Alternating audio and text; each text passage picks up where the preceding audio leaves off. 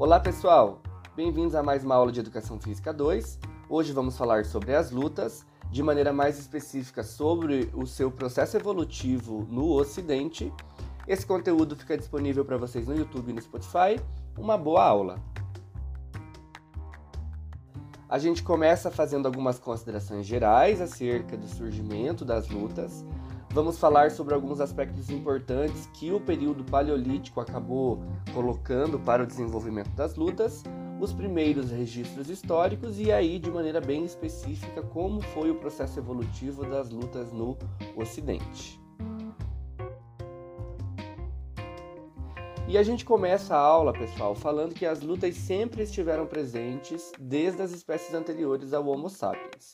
É, o ato de lutar está presente na maioria dos animais e, e essa prática organizada de luta ela não começou com a nossa espécie, muito pelo contrário. Os nossos ante antepassados de espécies anteriores às nossas, eles já faziam uso das lutas para sobrevivência, domínio de território e outras questões que cabiam naquele momento. Apresentam em suas origens as lutas né, características atribuídas à sobrevivência, ao exercício físico, ao treinamento militar, à defesa e ao ataque pessoal, além das implicações das tradições culturais, religiosas e filosóficas. Isso vai ao encontro é, com o que a gente conversou na última aula, na aula de introdução. Né? lutou-se por diversos motivos durante a trajetória humana, desde um, um, motivo mais básico relacionado à sobrevivência e à defesa pessoal, até na valorização religiosa e nas questões de disputas políticas de algumas tribos africanas e também americanas. Existe uma diversidade de estilos diferentes de lutas, de modalidades diferentes de lutas. E esses estilos e modalidades, eles surgem a partir do surgimento das próprias civilizações. Na medida em que as civilizações humanas vão surgindo e vão estabelecendo a sua própria cultura, os estilos de luta próprios daquelas é, comunidades eles vão surgindo junto, né? Então existem diversas modalidades porque existiram diversas civilizações na própria construção humana. A origem das lutas está espalhada por todo o planeta, sendo essas influenciadas por modalidades anteriores ou não. Então, como surgiram diversas civilizações ao redor do planeta, é, surgiram também diversas modalidades de luta. E essas modalidades elas podem ser é, decorrentes de alguma outra modalidade prévia. No caso da, do Oriente, por exemplo, o Kung Fu é, é uma modalidade mãe que dá origem ao jiu-jitsu, ao taekwondo, ao karatê, né? Ou elas podem surgir de maneira individual, como é o caso do Kalaripayattu, a luta mais antiga que se tem registro, é uma, é uma modalidade indiana, que não, não tem uma modalidade antecessora, né? Ela em si se caracteriza como surgimento da própria luta é, organizada.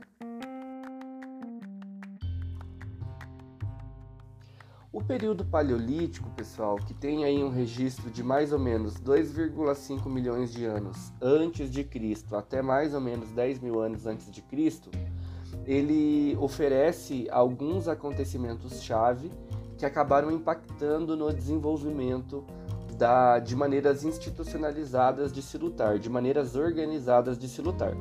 E três pontos específicos a gente pode citar aqui. O primeiro a construção de ferramentas. Então, no período paleolítico, se caracterizou essa manu manufatura de equipamentos que auxiliam nas atividades humanas, de colheita, de defesa e, o nosso segundo ponto, também de agricultura. A partir do surgimento dessas ferramentas, o homem passa a cultivar solos, cultivar regiões Surge então a agricultura como uma forma de sobrevivência, e junto com a agricultura surge o terceiro ponto importante desse período paleolítico, que é o surgimento dos bens, né, da, da propriedade privada, do meu, e automaticamente, junto com o surgimento dos bens, surge a necessidade de defesa desses bens. Então, na medida em que o homem começa a, ocupar regiões específicas, começa a produzir alimentos, né, a produzir um certo tipo de, de riqueza, de bens com a agricultura, surge a necessidade de proteger esses bens, de proteger esse patrimônio, de proteger esse capital.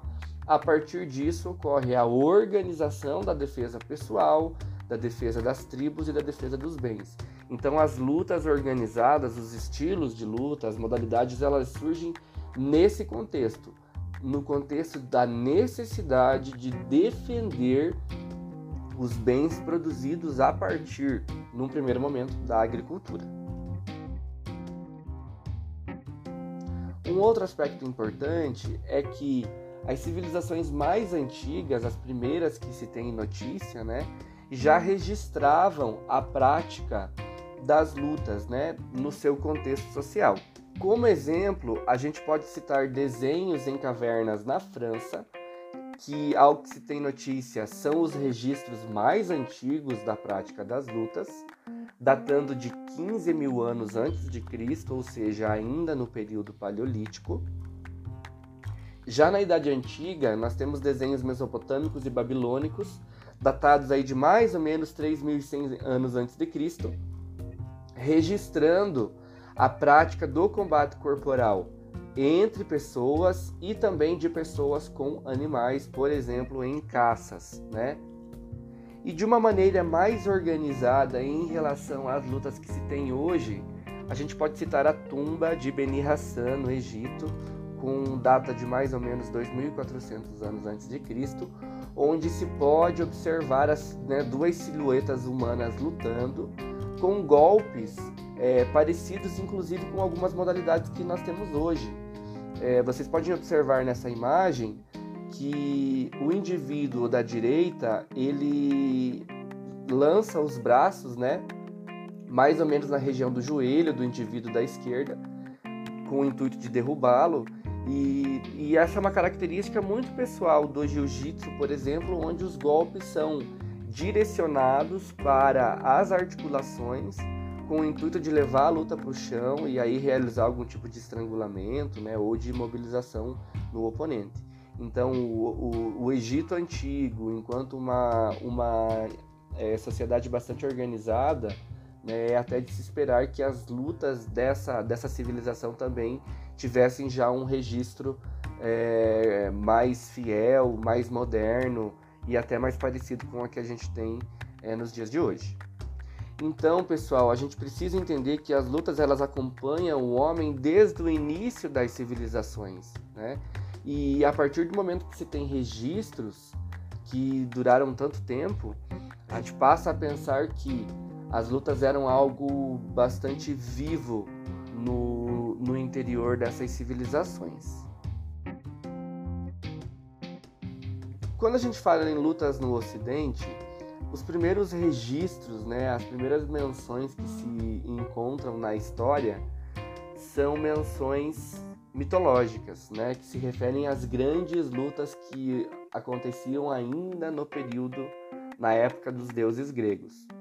Na imagem aqui da esquerda, a gente tem a clássica história dos doze trabalhos de Hércules, né? Quando ele precisava fazer uso de estratégias de luta para conseguir vencer oponentes humanos, outros semideuses, né, ou criaturas mitológicas para conseguir então é, realizar aí os seus 12 trabalhos. Do lado direito a gente tem uma representação da grande batalha que, que inicia a mitologia grega entre o filho Zeus e o pai Cronos, né, o deus do tempo. E a partir dessa grande batalha, onde, onde Zeus mata Cronos, a gente tem o surgimento aí da mitologia grega e tudo que vem é, depois disso, tentando explicar a história humana e a história dos deuses. Para além da mitologia grega, existem ainda os registros bíblicos que falam de grandes lutas que aconteceram, como no caso do grande combate entre o anjo Miguel e Lúcifer, né? É um combate que acontece ainda antes da criação do homem. E nós temos também um registro interessante da luta entre Caim e Abel, é, que teoricamente aconteceu embora o gigante não, não, não fosse sobrenatural, fosse apenas uma pessoa com uma altura muito grande para a época, mas são registros que dão conta do fascínio e da importância do ato do combate corporal, da luta, para essas civilizações que antecederam a nossa. E quando a gente olha para a história propriamente dita, pessoal, chegamos então a 700, mais ou menos 700 a.C., na Grécia Antiga, com o surgimento da primeira modalidade de luta ocidental, que se tem registro, né? E essa modalidade se chamava pancrácio, amplamente registrada em esculturas, em vasos, né? Eram desenhados homens nus tentando um imobilizar ao outro, fazendo uso dessas técnicas de luta. O nome grego da, da modalidade é pancrátium, que significa poderes totais ou cerco total. Isso se deve à característica da luta que tinha uma pluralidade muito grande de técnicas, né? Muitas coisas eram permitidas, então muitas habilidades eram permitidas. Por isso, poderes totais, vale tudo, né? O, o lutador que tivesse mais recursos provavelmente seria o vencedor da luta. Não existiam tantas restrições para praticar a modalidade, por isso poderes totais, cerco total. Ela foi criada num primeiro momento para a defesa do povo grego, certo? Nas práticas de treinamento militar e quando a população, de uma maneira geral, começou a praticar, não eram permitidos morder, arranhar ou arrancar os olhos do oponente. Fora isso, tudo era permitido. Por isso, poderes totais, cerco total, indo, indo ao encontro do que eu falei agora há pouco para vocês. Em 648, e essa é uma data importante, antes de Cristo, né? O pancrácio foi é, implantado nos Jogos Olímpicos da Antiguidade. E essa data marca a transição das lutas de uma atividade militar ou só de cuidado com o corpo para uma atividade de entretenimento, de diversão pública. Os homens lutavam nus e besuntados em óleo para dificultar as pegadas, né? é, o agarramento entre um lutador e outro e para deixar a atividade provavelmente mais divertida para a época. Entretanto, quando Roma domina os territórios gregos e assume essa essa nova cultura, né, acaba absorvendo muitos aspectos da cultura grega, os homens passaram então a praticar o pancrácio com o uso de vestimentas. Inclusive hoje existem algumas associações de pancrácio pelo mundo e a modalidade é praticada com o uso de vestimenta. Seguindo pela história, pessoal, passando agora para a antiga civilização romana, em 268 a.C., nós temos as primeiras lutas dos gladiadores. Algumas coisas importantes. Os gladiadores, embora né, tenha toda uma, uma ideia heróica por trás dessa, dessa atividade, os gladiadores eram escravos que eram treinados para serem combatentes e eram obrigados a serem combatentes. Então eles lutavam de uma maneira hum, compulsória e não por opção, né?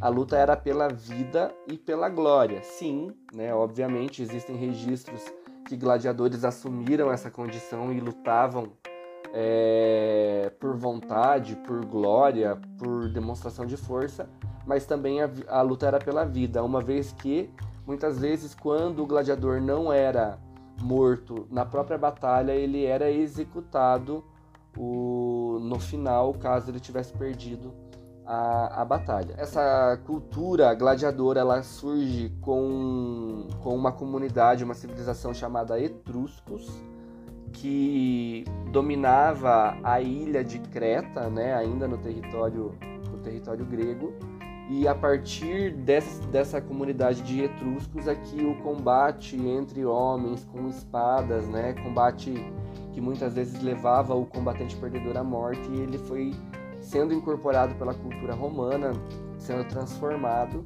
e pouco a pouco se popularizando entre, entre a população romana.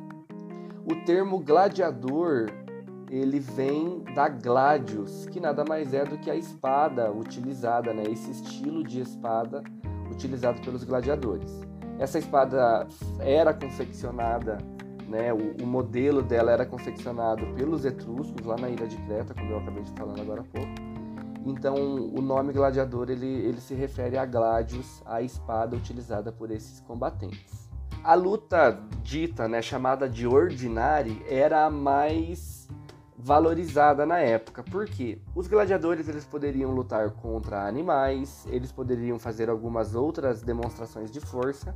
Entretanto, existiam as lutas, obviamente, de gladiadores contra gladiadores, de homens contra homens. E essa era a chamada luta ordinária e essa era a mais valorizada, a que dava mais glória para o vencedor.